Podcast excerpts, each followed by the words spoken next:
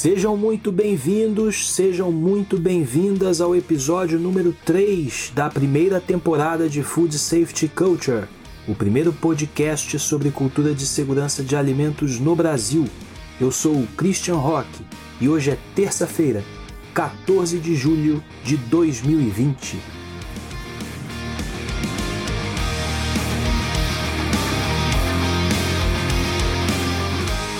No episódio de hoje, a gente vai conversar sobre como as equipes de segurança de alimentos e os times de SGI podem preparar os primeiros passos para liderar uma cultura de segurança de alimentos.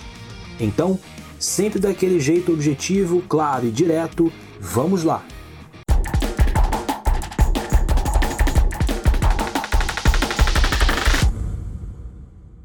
Amigos, amigas, muito obrigado pela audiência. Queria começar o episódio de hoje conversando com vocês sobre é, o papel, fundamentalmente, o papel das equipes de segurança de alimentos e dos times de SGI num aspecto mais geral. Depois, na sequência, a gente vai falar sobre os passos objetivos dessa estruturação na, da preparação para a cultura de segurança de alimentos.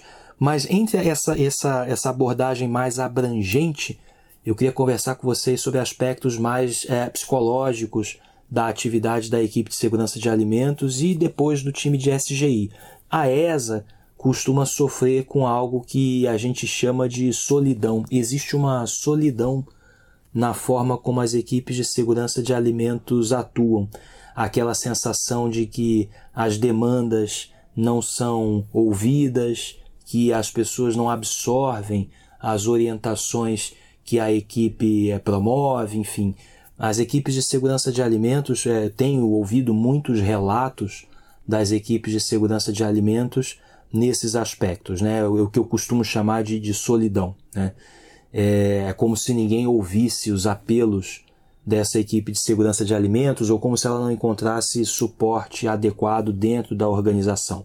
Por vezes parece que os anseios, as demandas de, dessa equipe não são, de certa forma, é, incorporados, né? nem pelas principais lideranças. Tá? É, bom, essa questão é, de cara, é, já digo que para a gente trabalhar o programa de cultura de segurança de alimentos, isso passa, obviamente, pelo papel da equipe de segurança de alimentos, mas de cara eu já digo que não é qualquer um que vai aguentar. É assim, eu acho que para ser membro da equipe de segurança de alimentos, a gente precisa trabalhar bastante a resiliência dos componentes dessa equipe. Vai ser difícil, não é um processo fácil. A gente conversou sobre isso em episódios anteriores, mas o que eu quero dizer hoje aqui para vocês é que existe uma etapa de preparo para a equipe de segurança de alimentos. Esse preparo pode vir através da psicologia, pode vir através do coaching, mas existe uma situação que precisa ser tratada com as equipes de segurança de alimentos que vai além da, da, da questão técnica. Né? Aqui eu não estou falando de multidisciplinaridade, né? aqui eu estou falando de realmente um preparo para que essa equipe de segurança de alimentos é, consiga resistir né, a esses golpes que vão acontecer. Né? Nesse caminho de construção de cultura, muitas vezes a equipe de segurança de alimentos vai sofrer reveses né? e ela tem que estar tá pronta e resiliente para poder avançar. Todos os integrantes da equipe de segurança de alimentos devem saber disso e devem estar prontos para superar essas dificuldades. No aspecto da equipe de segurança de alimentos, fora toda a preparação técnica, portanto, né, de cara eu já digo para vocês que é preciso fazer é, um apoio, gerar um apoio né, psicológico para esse time, para que ele possa se tornar mais resiliente, tá? Algumas pessoas têm um perfil mais resiliente por natureza, a gente consegue encontrar profissionais que lidam bem com a questão da resiliência, mas por outro lado, há excelentes profissionais tecnicamente muito bons, porém muito frágeis em relação à capacidade de se manter resilientes. Em relação ao SGI, existem considerações semelhantes nesse processo. Os times de SGI passam por muitas situações, como a equipe de segurança de alimentos também passa, mas tem um outro aspecto sobre o papel dos SGIs que eu acho importante a gente abordar aqui, que existe é, uma, uma é quase que uma necessidade mútua, uma relação de dependência mútua das pessoas na organização para com o time de SGI e o time de SGI para com essas pessoas. Essa dependência mútua, né, eu diria que ambas as partes se alimentam dessa dependência. Eu queria até resumir numa proposta ali que eu chamo de responsabilização. É, o processo de responsabilização, que é a retirada dessa dependência mútua, vai fazer, é, vai, vai dar condições para que a organização possa avançar objetivamente na cultura de segurança de alimentos. O que, que eu quero dizer por dependência? Né? É, muitas vezes é, os times de SGI e também as equipes de segurança de alimentos, mas aí num sentido mais amplo, falando do, dos times de SGI, eles acabam ultrapassando os limites daquilo que é, que é razoável em termos de seu compromisso com o avanço de qualquer sistema de gestão. Né? A cultura de segurança de alimentos, a cultura organizacional, mas a de segurança de alimentos em particular, exige responsabilização. Né? Toda a operação, lideranças e toda a operação precisam se tornar responsáveis pelas suas atividades. Por vezes, né, nessa longa jornada que eu tenho aí na indústria observado comportamentos, eu vejo times de SGI que assumem responsabilidades né, que não necessariamente são, são deles, né, ou em toda a extensão seriam responsabilidades desse time de SGI. De certa forma, é, muitas, muitas áreas, muitos processos acabam se aproveitando dessa situação para permanecer numa zona de conforto né, e deixando o SGI se responsabilizar por tarefas que, em tese né, e na prática, deveriam objetivamente ser dos processos. Né? Os processos se tornam responsáveis por toda a parte de elaboração de documentações, registros, gestão dos seus próprios resultados e muitas vezes o time do SGI acaba absorvendo essa demanda. Né? Bom, essas áreas é, é permanecem na zona de conforto, para elas acaba sendo muito confortável. O SGI, por outro lado, se sente útil, né? Já vi muitas situações de times de SGI que acabam absorvendo essas demandas também inconscientemente, no sentido de, de preservar um espaço seu dentro das organizações, mas com isso, no médio prazo, acabam performando mal porque se sobrecarregam e, além de se sobrecarregar com inúmeras atividades, acabam muitas vezes respondendo sozinhos pelo sucesso ou pelo fracasso de determinados resultados, sejam indicadores ou resultados de auditoria, enfim, conformidades ou não conformidades. Essa dependência mútua que existe entre SGI e processos impede que se caminhe com mais velocidade é, nisso que eu chamo de responsabilização. A cultura vai exigir responsabilização. Né? A cada um de nós, a cada, um, a cada uma das pessoas nos processos, deve estar bastante claro quais são seus compromissos. As pessoas precisam amadurecer nesse sentido, os profissionais e as lideranças precisam amadurecer nesse sentido e vai fazer parte desse caminho de construção da cultura, deixar que os processos respondam pelos seus resultados e pela sua gestão, sem que o SGI necessariamente abrace, incorpore né, todas essas demandas. Então, é, recados aqui que a gente pode pensar para gerar responsabilização nesse aspecto seria evitar é, fazer tudo, né? O SGI que cuida de todos os detalhes, ele escreve procedimentos, ele planeja a gestão, ele monitora, ele gera indicadores, ele prepara as reuniões de reporte na, na, na análise crítica, por exemplo. Né? Esse faz tudo pode ser bastante nocivo porque não prepara os gestores, as lideranças dos processos e sobrecarrega, portanto, os profissionais de SGI que mais na frente vão pagar por isso, seja com, com mau desempenho né, ou com excesso, sobrecarga de tarefas, enfim. É, e esse vício né, de fazer tudo também envolve proteger proteger é, é, profissionais ou lideranças. Muitas vezes o SGI tem dificuldade de, de conversar diretamente com a alta direção, reportar, né, é, solicitar recursos, demandar atenção para determinadas situações e, por vezes, acaba que se protege bastante essa, essas lideranças, essa, essa alta direção de qualquer outro envolvimento mais presente, né, mais participativo e isso pode não ser, ou seguramente não é saudável também para fazer a cultura é, avançar. Né? Então vejam, tem uma situação aí muito clara que começa a apontar para a gente em relação a planejamento. Né?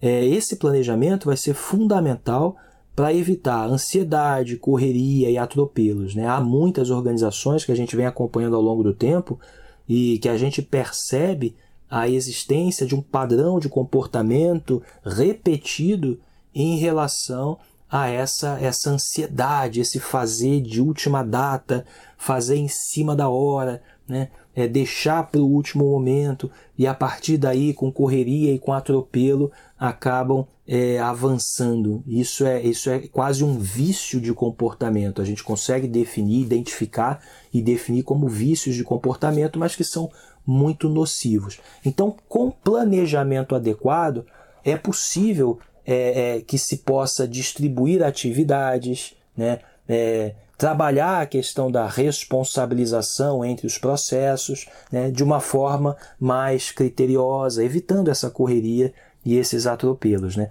Por conta disso, a gente vai ter é, cada processo se responsabiliz responsabilizando pelos seus resultados, e aí, claro, é, a cultura é, vai ter condição de, de, de avançar é, com mais velocidade. Tá? Ainda tem é, o, questões importantes, envolvem, por exemplo, também é, os custos da, da, da, não conformidade, né, os custos da não qualidade. A gente trabalha muito pouco em cima. Eu sou profissional da qualidade, minha origem é na qualidade, na garantia da qualidade. É, eu sei que a gente, é, por muito tempo, a gente evitou comunicar ou não tinha as melhores ferramentas para comunicar ou calcular os custos das não conformidades ou o custo da não qualidade, mas essa comunicação é fundamental. Os times de qualidade, né, é, e o, o, time de segurança de alimentos, a equipe de segurança de alimentos, são normalmente vistos como times que são. É, eles exigem recursos, né? eles demandam muitos recursos. É, e a gente, muito, muito poucas vezes, para para pensar sobre é, como é que essas ações de qualidade da segurança de alimentos podem retornar para a organização na forma né, de, de evitar esses custos das não conformidades ou esse custo da não qualidade. Né? Existe um último ponto que eu quero discutir com vocês antes da gente avançar para os primeiros passos objetivos, que trata da questão de, do que eu chamo de pacto da mediocridade. Né?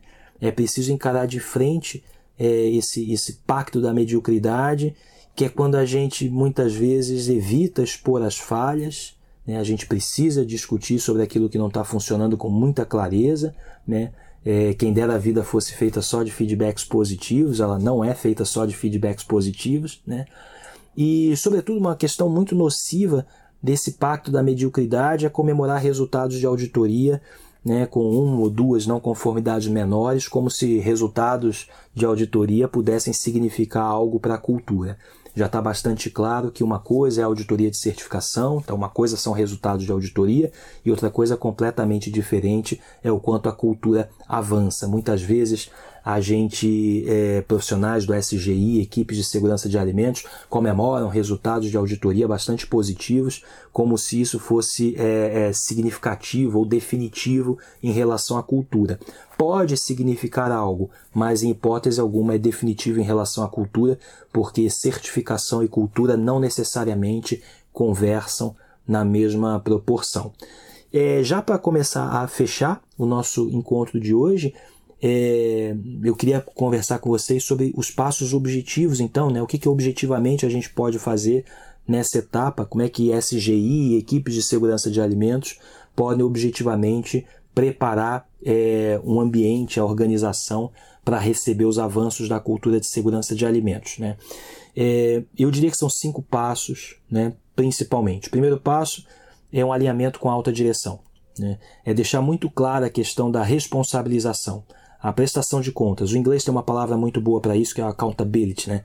Então, a, a, essa, essa responsabilização né, tem que ser discutida com a alta direção, no sentido de que é, é, diversos processos envolvidos terão as suas responsabilidades e responderão né, pelos seus resultados em relação à gestão da segurança de alimentos.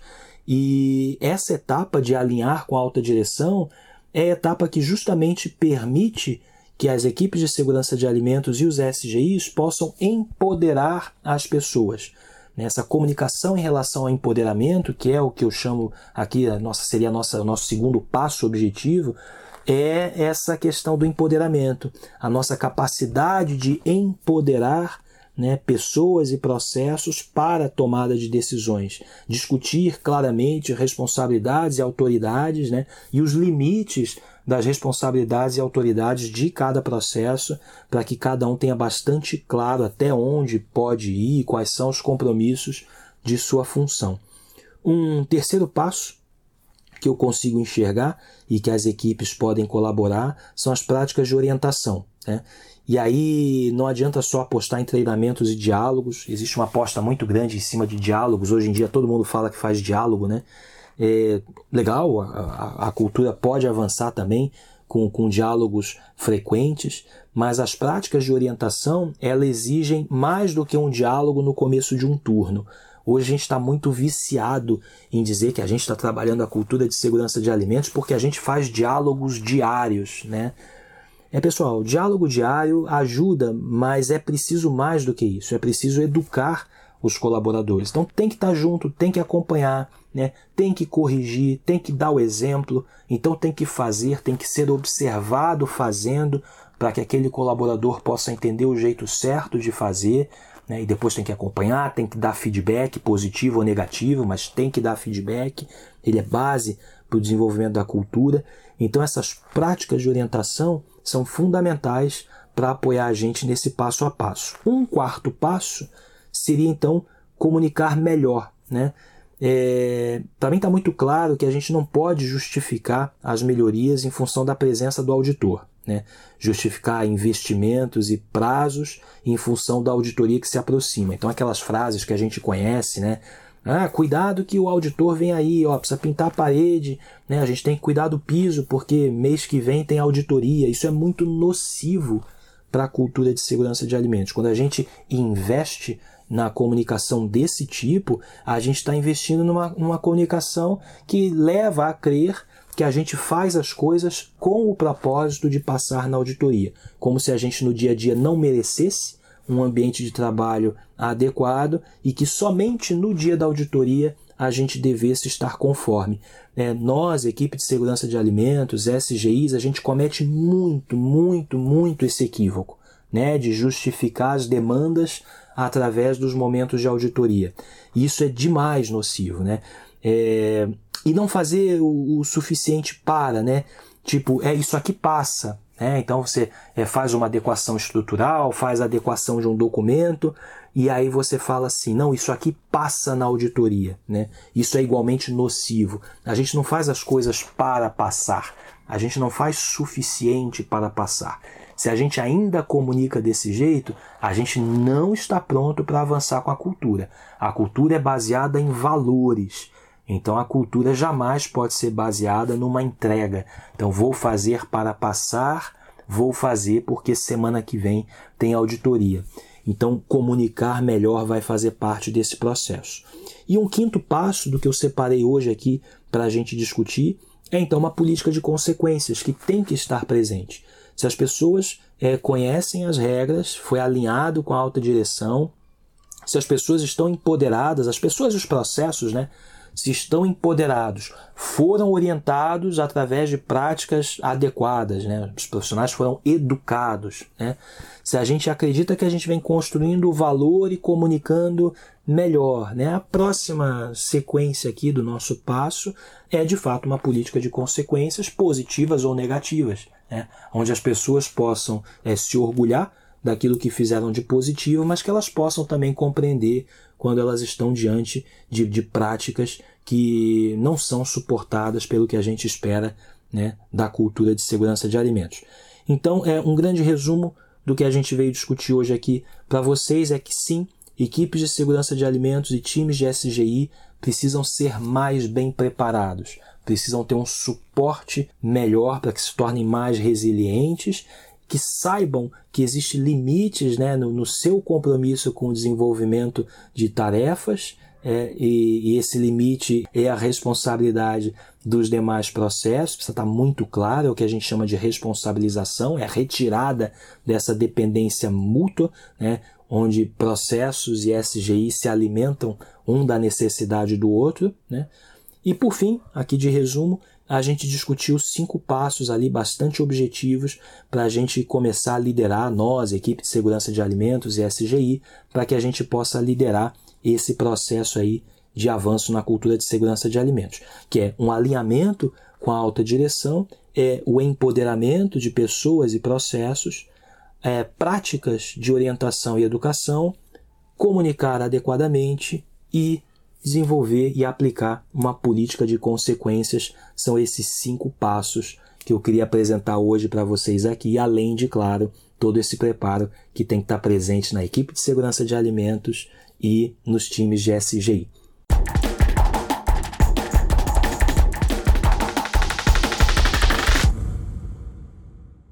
Pessoal, e a gente vai encerrar esse episódio com mais um depoimento bem bacana. Vocês têm me enchido de alegria e mostrado a mim que a gente está juntos no caminho certo. Eu quero que vocês ouçam o Gustavo Costa Lunga, ele que também é consultor e auditor, está lá no sul do país e vai contar para a gente, com sotaque gaúcho, um pouco da visão dele sobre nossos debates aqui no podcast. Fala, Gustavo! Oi, Cristiano, tudo bem, cara? Aqui é o Gustavo Costa Lunga. E eu pensei, eu, eu, eu ouvindo o teu podcast, tá? Quando eu cheguei no episódio 1, eu fiquei pensando sobre gestor como educador. Cara, tu, tu me abriu uma, uma gaveta na minha mente, assim, e fiquei um tempo pensando assim, tive que parar e voltar, porque eu parei de te ouvir depois que eu ouvi tô falando sobre isso. Tive que voltar para retomar o teu raciocínio. e aí foi.